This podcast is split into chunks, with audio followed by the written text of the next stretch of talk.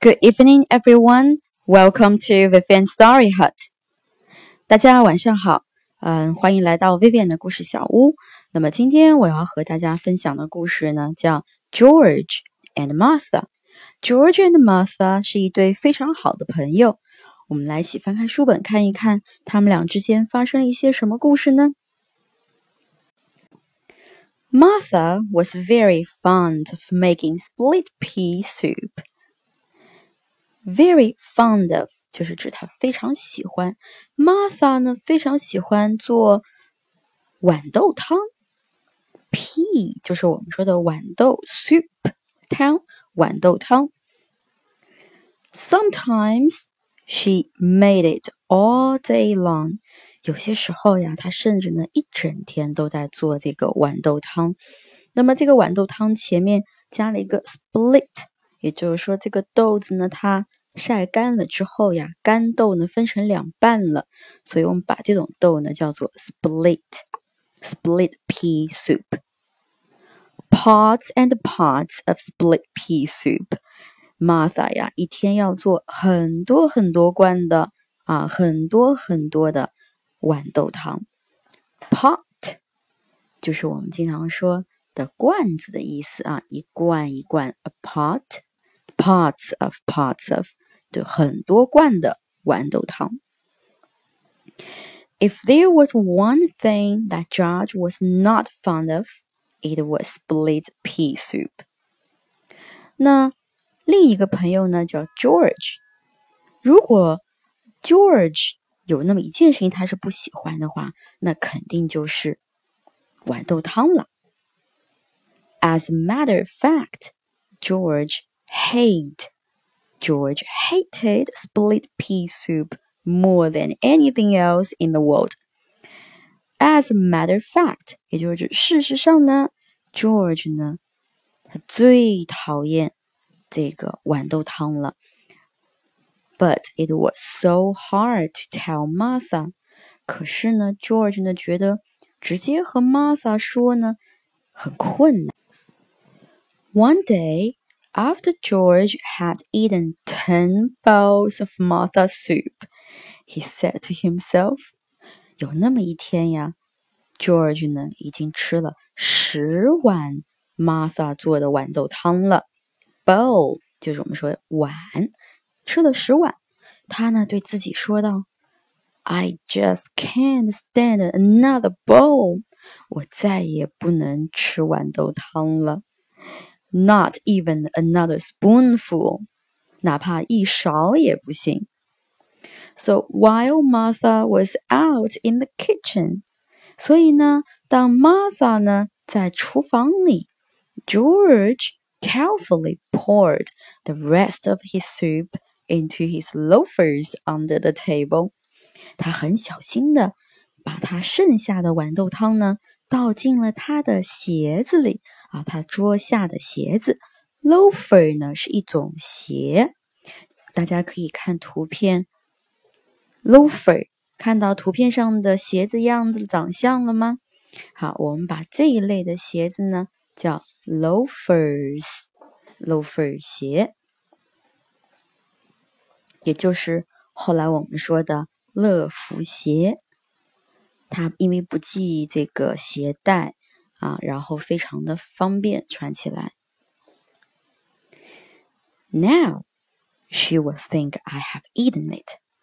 现在呢，她肯定就认为我把所有的豌豆汤呢都吃了。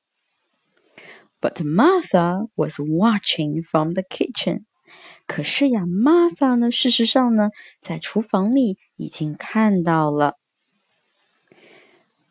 How do you expect to walk home with your loafers full of split pea soup? She asked George. Martha 呢就问到 George：“ 你这装满嗯豌豆汤的鞋，你之后怎么回家呀？” Oh, oh dear, said George. You saw me. 哎呀，天哪！原来你看到我了。 and why didn't you tell me that you hate my split pea soup? 你为什么不告诉我你讨厌我的豌豆汤呢 I didn't want to hurt your feelings," said George. 那么 George 呢回答道：“我不想伤害你。” That's silly," said Martha. Martha 呢说道：“那真愚蠢。 Friends should always tell each other the truth. 朋友呢应该总是互相说实话的。” As a matter of fact, I don't like split pea soup very much myself. 事实上呢，我自己呢也不太喜欢豌豆汤。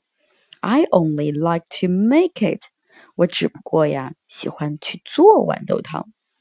From now on, you will never have to eat that awful soup again. 从现在开始呀，你再也不用吃这个糟糕的豌豆汤了。what a relief! George sighed. George 呢叹口气啊，那真太好了。我的 relief，那我真，那我真轻松了。Would you like some chocolate chip cookies instead? asked Martha. Martha 呢问到 George，那你想吃巧克力曲奇吗？Oh, that would be lovely," said George. George 呀回答道：“那真太棒了。” Then you shall have them," said his friend. Martha 呢说道：“那你就吃巧克力饼干吧。”好，我们来看 George and Martha 的 第二个故事，Story Number Two: The Flying Machine. The Flying Machine，飞翔的机器。Okay, I'm going to be the first of my species to fly," said George. George 呢说道：“我呀，一定是我们河马里面第一个会飞的，会飞的河马。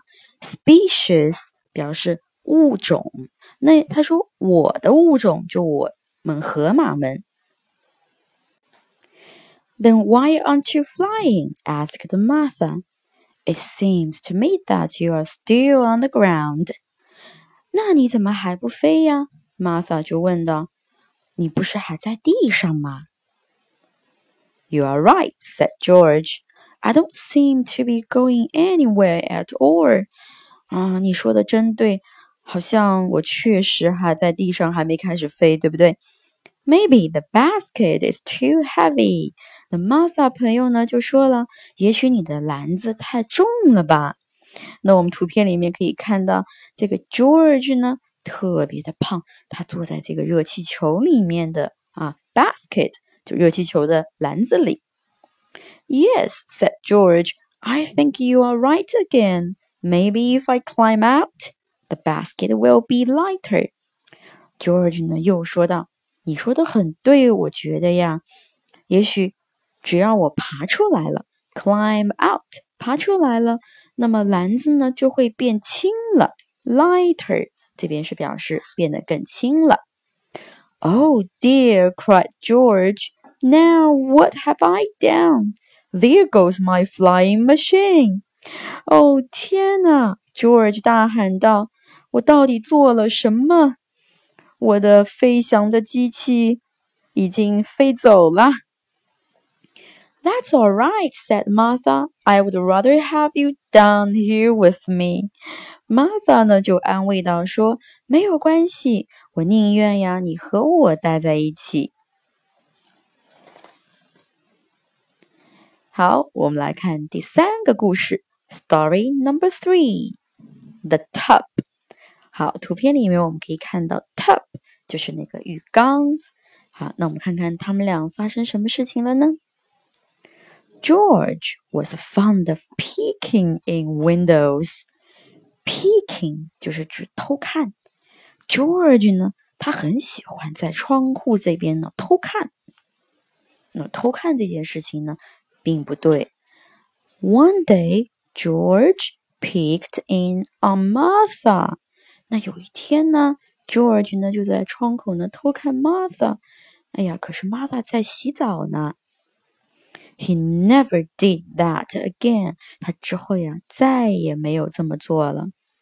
为什么呢因为 Martha 说：“We are friends，我们是朋友，but there's such a thing as privacy。”但是呢，朋友之间也是需要隐私的啊，有这么一件事情呢，叫隐私 （privacy）。也就是说，你不应该偷看我洗澡呀。